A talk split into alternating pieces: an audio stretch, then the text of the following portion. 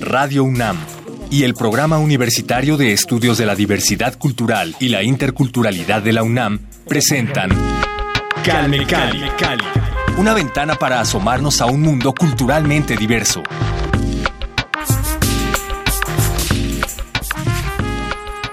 Hola, ¿qué tal? Bienvenidos a Calme Cali. Yo soy Vania Nuche y me da mucho gusto que nos vuelvan a acompañar en esta cuarta temporada ya de nuestro programa de difusión de las lenguas originarias, de la interculturalidad, la multiculturalidad. Estamos contentos porque nos acompaña en este momento Gerardo Romero Bartolo. Él es geógrafo de la UNAM, pero además es el ganador del premio Arturo Barman y nos va a hablar sobre su trabajo, sobre sus estudios, sobre su vida como miembro de la comunidad náhuatl. Así que bienvenido Gerardo, ¿cómo estás?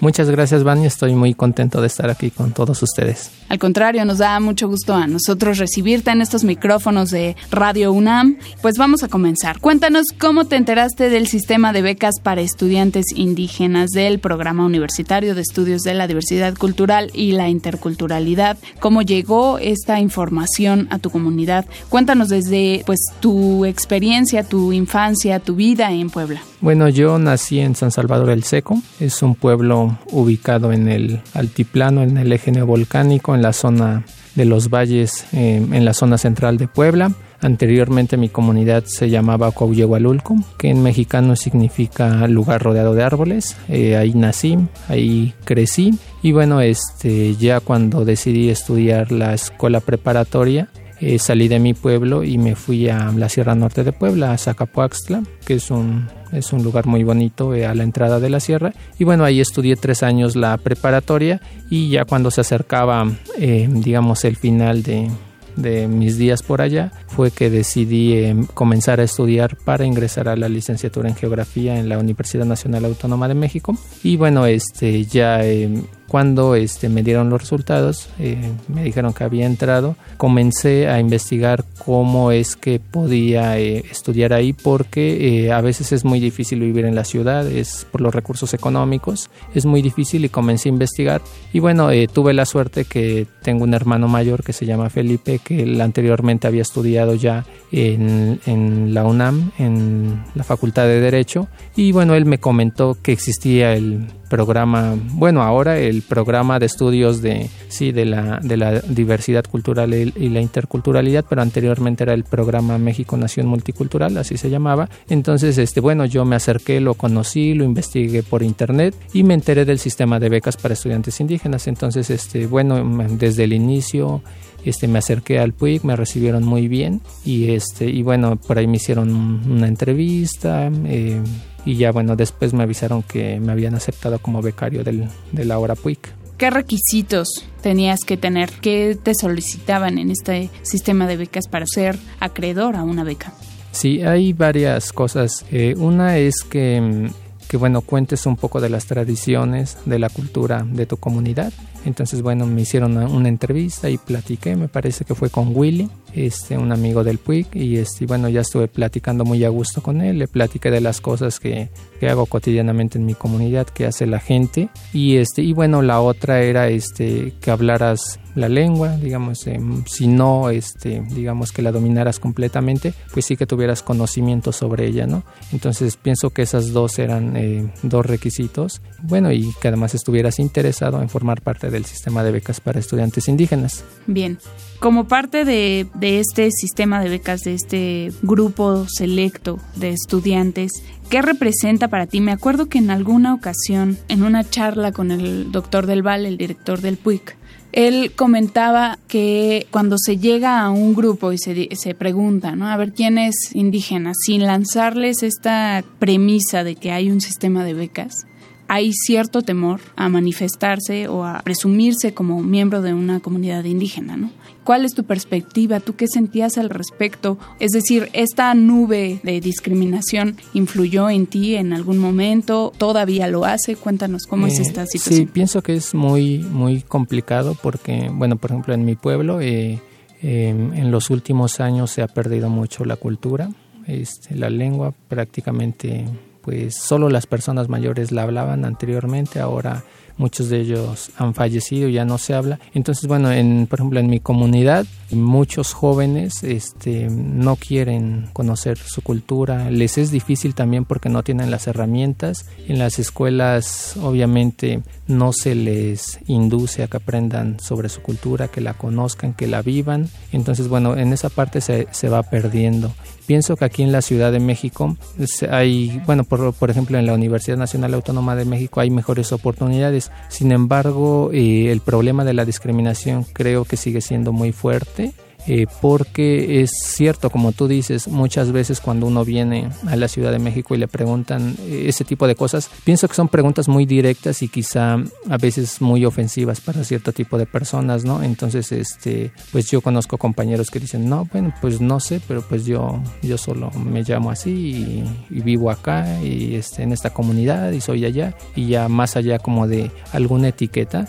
Entonces pienso que es difícil, incluso muchos compañeros cuando les preguntan que si son hablantes de una lengua este, prefieren decir que no, aunque curiosamente la hablan y la dominan y la viven y la conocen. Entonces pienso que sí es problemático eh, porque este, pues al convivir en, en, la ciudad este, se siente ese tipo de discriminación, incluso a veces en la mirada, ¿no? uno puede convivir con las personas, entonces siempre se siente y es como difícil, difícil este, vivir esa parte, pero por otra parte, este, bueno, eh, creo que hay en la ciudad espacio donde se están revalorando estos conocimientos, estas culturas, estas formas de vida y yo personalmente cuando estuve en el PUIC pues siempre me sentí muy a gusto porque me parece que es un lugar este pues en el que precisamente se está trabajando en ese sentido. Sí, hay un espíritu de comunidad, ¿no? Que se palpa luego, luego. Eh, bueno, en este caso fuiste apoyado para desarrollar tus estudios como geógrafo, como licenciado en geografía en la Facultad de Filosofía y Letras de la UNAM.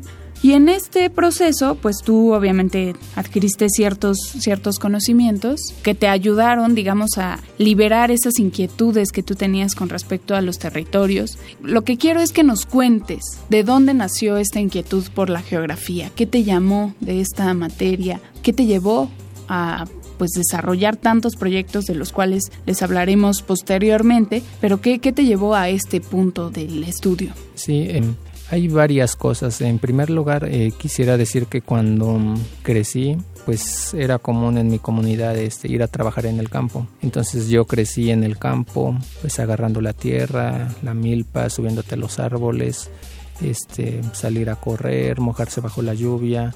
Además, bueno, ahí en, en, la comunidad de San Salvador el Seco, pues existe un relieve muy bonito, paisajes volcánicos muy bonitos y uno puede ver de frente el Citlaltépetl, el pico de Orizaba, este, la Malitzin, la Malinche, el Popocatépetl, del otro lado el Iztaccíhuatl y bueno, el, el cofre de Perote ya no se ve, pero en realidad hay un conjunto de de volcanes muy bonitos, hay también este, lo que se les llama los, los cráteres lagunas, este, varios, entonces este, bueno, es, es digamos un lugar muy bonito y yo desde pequeño me gustó mucho eso y crecí así, entonces uno lo va haciendo parte de sí mismo todo eso, de la propia vivencia. Espera, ¿cuánto, cuéntanos un poco sobre qué son los cráteres lagunas, para los que no lo sabemos. Tú que eres especialista en estos temas, cuéntanos qué, a qué nos eh, enfrentamos, a qué nos referimos cuando hablamos de un cráter laguna. Sí, eh, pues comúnmente la, la, gente los conoce de, de, varias, de varias maneras. Básicamente un, un cráter laguna es era un digamos un pequeño volcán que este pues explotó y este y bueno se deshizo de la parte superior digamos como del volcán. Y este y pues como hay mantos freáticos este digamos este cerca de, de la superficie pues bueno eh, digamos se asoma ahí el agua. Entonces digamos es como lo que nosotros podríamos decir una laguna solo que anteriormente eran eran este pequeños volcanes. Volcancitos. Sí. ok. Eh, bueno, nos decías de tu experiencia, de tu niñez, tu crecimiento en el campo. De ahí surgió este interés por la geografía. Eres técnico agropecuario, nada más y nada menos, ¿no? Entonces, obviamente, tú sabes de lo que hablas, ¿no? Y sabes a lo que vas. Ya tenías un bagaje, una base cuando entraste a la licenciatura, que es, pues sí, no muchos, no muchos de los que obtuvimos una licenciatura teníamos ya conocimientos básicos básicos del tema a lo que nos íbamos a, enfrentar, ¿no? Entonces tú sí, digamos que eras un conocedor amateur de la materia, ¿no? Llegas a la licenciatura en geografía, a la Facultad de Filosofía y Letras, te mueves de, de una comunidad que no es tan grande como la Ciudad de México, ¿no? San Salvador del Seco, Puebla, a la Ciudad de México. ¿Cuál fue tu, tu, perspectiva? ¿Qué sentiste de enfrentarte a una ciudad tan grande con tanta gente? Sí, pues anteriormente yo siempre había vivido en mi comunidad. Este, y bueno, también este, viví tres años cuando estudié la, preparatoria en Zacapuastla. Viví tres años en la Sierra Norte de Puebla, que son, este, bueno, Zacapuastla en realidad es un, es un pueblo, digamos, demasiado grande, pero pues el, el internado estaba a las orillas, entonces era una vida demasiado tranquila. Entonces digamos que hasta la prepa siempre mi vida fue muy tranquila, viviendo en espacios rurales, conviviendo con gente que, pues vive el campo, que lo trabaja, que se mueve en esos ámbitos. Y cuando llegué a la ciudad, este, pues me costó mucho trabajo porque siento que no estaba acostumbrado. Entonces sí, sí me costó mucho desde em, ver la dinámica de la ciudad, mucha gente, mucha gente por todos lados, este, el metro va todo lleno, este, la gente luego no se saluda mucho, ha perdido eh, a veces como esa parte comunitaria de respeto hacia los demás. Eh, la comida obviamente es distinta, también todo es más caro. Entonces sí es, digamos, en la ciudad la vida es un poco más privada y en los espacios rurales uno puede convivir más con la gente, tener un contacto directo con ellos. Entonces esa parte creo que sí fue eh, difícil por una parte, pero bueno, ya a medida que fui conociendo gente, me fui involucrando con compañeros, ya este, pues ellos me introdujeron en la dinámica de la ciudad, vi que la ciudad también tiene espacios muy bonitos, la fui conociendo un poco, en realidad desconozco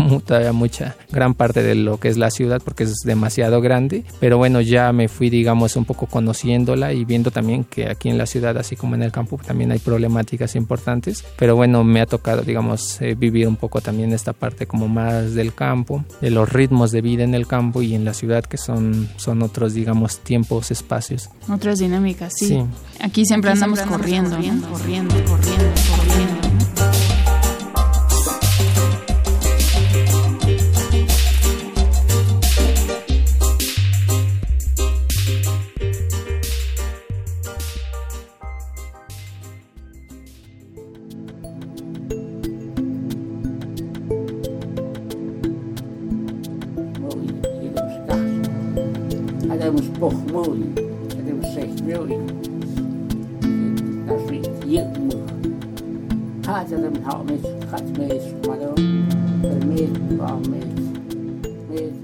Nemilisli teyolcoco.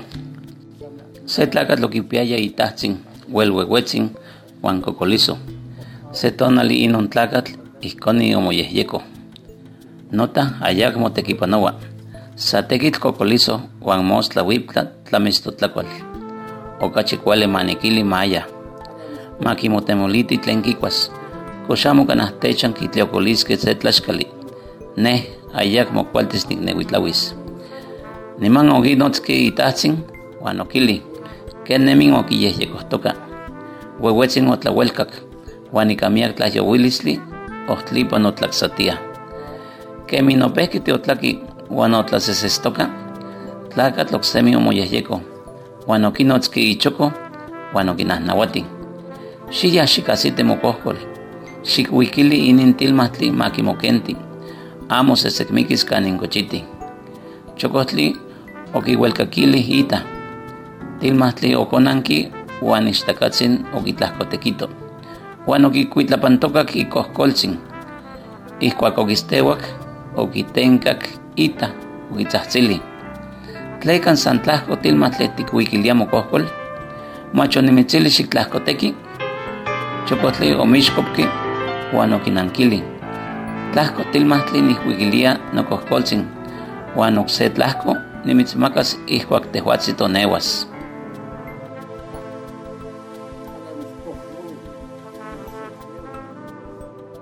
Triste realidad.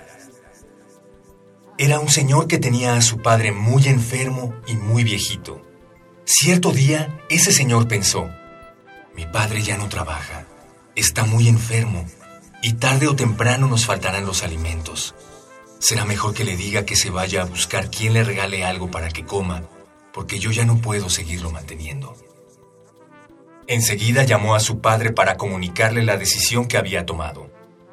El anciano aceptó con gran sufrimiento y lentamente comenzó a caminar con rumbo desconocido. Como ya era tarde y hacía frío, el señor reflexionó un poco, llamó a su hijo y le dijo, Alcanza a tu abuelo y llévale esta cobija, no sea que se vaya a morir de frío allá donde llegue a dormir. El muchacho obedeció a su padre, cogió la cobija y a escondidas la cortó por la mitad y salió tras de su abuelito. Cuando iba saliendo, escuchó la voz de su padre que le gritaba. ¿Por qué llevas únicamente la mitad de la cobija? ¿Acaso te dije que la cortaras? El muchacho volteó y le contestó. Es que la mitad es para mi abuelo y la otra mitad será para cuando tengas que irte tú. Cuento Nemilistli Teyolcoco Triste realidad. Audio original en náhuatl del colectivo Xochitlactoli.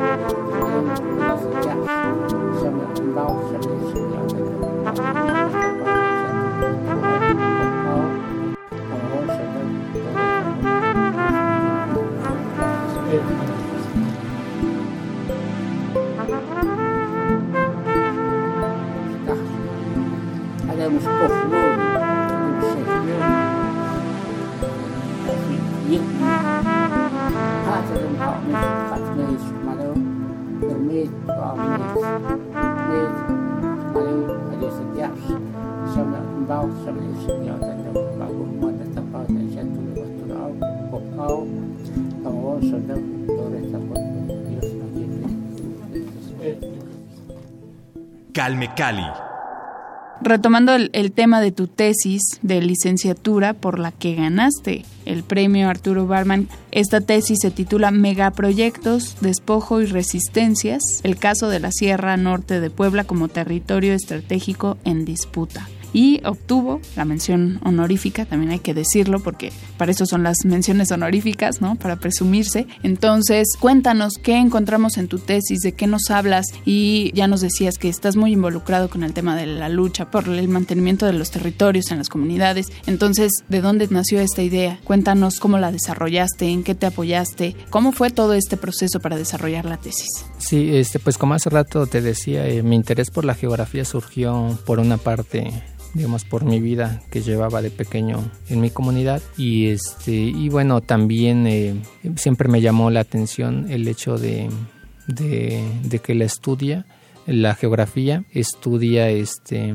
varias dimensiones sociales, entonces es una ciencia que bien puede conjugar temáticas de más naturales con dinámicas este, sociales, políticas, económicas. Entonces eso me interesó mucho. La idea de desarrollar esta tesis eh, empezó en mi último año de la preparatoria, cuando estudiaba en Zacapuaxtla, en la Sierra Norte de Puebla, porque un día que fui a comprar una pequeña tienda, me encontré a unos señores que estaban precisamente hablando de que en Zacapaxtla había habido una manifestación precisamente en contra de proyectos mineros e hidroeléctricos. Entonces en ese momento solo eh, se me quedó como la duda, lo escuché en la plática de los señores que en ese momento estaban ahí y se me quedó, se me quedó y, y, bueno, cuando entré a la licenciatura tomé muchas materias, me di cuenta que los conflictos ambientales me, me gustaban mucho eh, estudiarlos y pensé que estudiar estudiar precisamente ese tema de aquella plática que tenían los señores cuando yo estudiaba en la prepa pensé que era una muy buena este una muy buena idea además de que pues yo personalmente tengo un gusto este muy particular por la Sierra Norte de Puebla la conozco este conozco su gente me gusta mucho este estar por allá este realmente disfruto mucho siempre me acuerdo mucho de, de el tiempo que viví por allá. Entonces tengo un apego este especial quizá a esa a esas geografías. Entonces, bueno, eh, pensé que debía este, estudiar ese tema eh, no solo para denunciar lo que está pasando allá, sino también para este para aportar este pues reflexiones este, científicas desde las ciencias sociales a estos procesos, porque este, pues en realidad sí es una grave problemática que tienen prácticamente todas las comunidades de la Sierra Norte de Puebla. Los megaproyectos son una amenaza latente a sus territorios, a sus formas de vida y a sus formas de organización. Entonces pensé que a mí este, me, bueno, me gusta, me, me gustaba ese tema y, este, y fue así que lo, fue, lo fui desarrollando. En realidad fue un, un tema que desarrollé este, pues no solo, no solo el año en el que realicé la tesis, sino que ya lo venía pensando ese tema anteriormente. Entonces, bueno, pues más o menos así fue, fue la, la dinámica. Sí, esos temas de pues los megaproyectos, el extractivismo, ¿no? Eh, todas esas problemáticas que se han presentado en los últimos, bueno, no, mejor dicho, se han presentado desde siempre, ¿no? Pero han tenido, creo, más visibilidad ahora gracias a, los, a las manifestaciones que han tenido los pueblos originarios, los propios pueblos originarios, como consecuencia de la indiferencia que han vivido, ¿no? Y del poco caso que se les ha hecho, la indiferencia que han sufrido por parte del gobierno, todas estas situaciones que obviamente solo los hablantes de los pueblos originarios pueden hablarlo como actores específicos de estas situaciones, ¿no? Entonces, qué bueno que, que, los jóvenes se involucren en estas temáticas importantes de sus comunidades, ¿no? En este caso, bueno, deben ustedes saber que Gerardo tiene tan solo 25 años y ya está cursando su maestría, nomás para que se animen para seguir estudiando todos. Eh, bueno, también estás involucrado en temas de eh, minería marina. Cuéntanos cómo trasladar, bueno, obviamente tiene que ver por las cuestiones de terrestres, ¿no? Pero cuéntanos cómo saltar de estos temas de tierra como tal al asunto del mar. Sí, em, la idea comenzó este, cuando estaba desarrollando el tema de tesis. Eh, siempre mi preocupación, eh, más que académica, eh, pues es una preocupación social, política, por este por pensar, reflexionar sobre estas problemáticas que este pues no solo afectan en este caso a pues a los diferentes pueblos que conforman la Sierra Norte de Puebla, sino que en realidad cuando uno ve pues son problemáticas que existen prácticamente en, en todo el territorio nacional y no solo en todo, en el, todo el territorio nacional, sino también en, sí, a nivel global. A nivel global, ¿no? Entonces son problemáticas, digamos, eh, comunes a todos, ¿no? Tanto a los que vivimos en la ciudad como a los que viven en el campo, ¿no? Entonces, este, eh, desarrollando la investigación, me di cuenta que las clases populares, los pueblos, las organizaciones sociales habían centrado mucha, mm, han centrado su lucha principalmente en la denuncia del despojo y en la oposición a estos megaproyectos, pero todo esto en tierras continentales este, en áreas terrestres y me fui dando cuenta que en el caso del extractivismo pues no se limitaba solo a, a estos territorios terrestres sino que en realidad este, iba más allá y que incluso en el mar este, están existiendo estos procesos de despojo, de desplazamiento de comunidades, de amenaza a los ecosistemas. Entonces este, hice un salto de pensar estas problemáticas del extractivismo, del despojo, de toda esta pérdida de soberanía, de, del arrebato de tierras a comunidades y lo pensé eh, de llevar este conjunto de reflexiones a los procesos que de manera similar están ocurriendo en el mar. Entonces, este, eh, siempre me ha interesado el tema del extractivismo y, este, bueno, mm, comencé a pensar, a adentrarme en la investigación sobre lo que se conoce eh, como minería marina, minería submarina, oceanominería, que es un, es digamos minería, es un tipo de minería que se realiza este, pues desde 200 metros de profundidad en el mar hasta 7000 metros de profundidad en el mar, ¿no? Entonces son nuevas dinámicas este, económicas que este, están sucediendo en el mar y que están afectando a, pues, a pobladores, a comunidades. Entonces en ese sentido ahora mi investigación en la maestría en geografía precisamente está dedicada a pensar los procesos eh, de minería submarina en América Latina, específicamente en México, Chile y Perú. Y quizá es importante mencionar que eh, en México Baja California Sur precisamente se encuentra uno de los proyectos más avanzados y más estratégicos a nivel mundial de minería submarina el proyecto Don Diego, pero no solo es un proyecto importante a nivel mundial, sino que es un es quizá el proyecto más avanzado de minería submarina en América Latina. Entonces, bueno, eh, pues recientemente hemos estado haciendo trabajo de campo, tenemos la idea de elaborar un video documental sobre la resistencia que tienen las comunidades del Golfo de Ulloa, especialmente en San Juanico, Las Barrancas, frente a este proyecto minero que en caso de desarrollarse pues tendría numerosas afectaciones no solo ambientales en los ecosistemas marinos sino también a las comunidades pesqueras que viven precisamente de estos de estas áreas naturales que son los mares. De ese recurso. Buenísimo. Pues bueno mencionar que tienes ya en espera de la publicación no a dos, dos libros minería marina geopolítica de la minería marina en México una perspectiva desde América Latina, ese es uno. Y por otro lado, también hablando del extractivismo, tenemos el extractivismo en México, una lectura desde el patrón de reproducción de capital. Próximamente les estaremos dando información, nada más que nos corrobore eh, Gerardo cuando salen ya a disposición del público estos títulos y por supuesto les daremos toda la información para que ustedes no se pierdan de estas importantes lecturas. Vamos a hacer una segunda parte de esta entrevista porque ya se nos está terminando el tiempo, eh, pero la próxima próxima semana los invitamos para que escuchen la segunda parte de nuestra entrevista con Gerardo Romero. Te invitamos en una segunda ocasión, Gerardo. Y por lo pronto, chequen su Facebook, Gerardo Romero Bartolo, así lo encuentran. Ahí pueden eh, revisar también parte de su trabajo. Quédense con nosotros la siguiente semana porque vamos a hablar sobre su experiencia como el ganador del premio Arturo Barman y mucho más. Así que quédense en sintonía con Radio UNAM. Gracias, Gerardo. Nos escuchamos la siguiente semana. Muchas gracias, Vania, y muchas gracias a todos.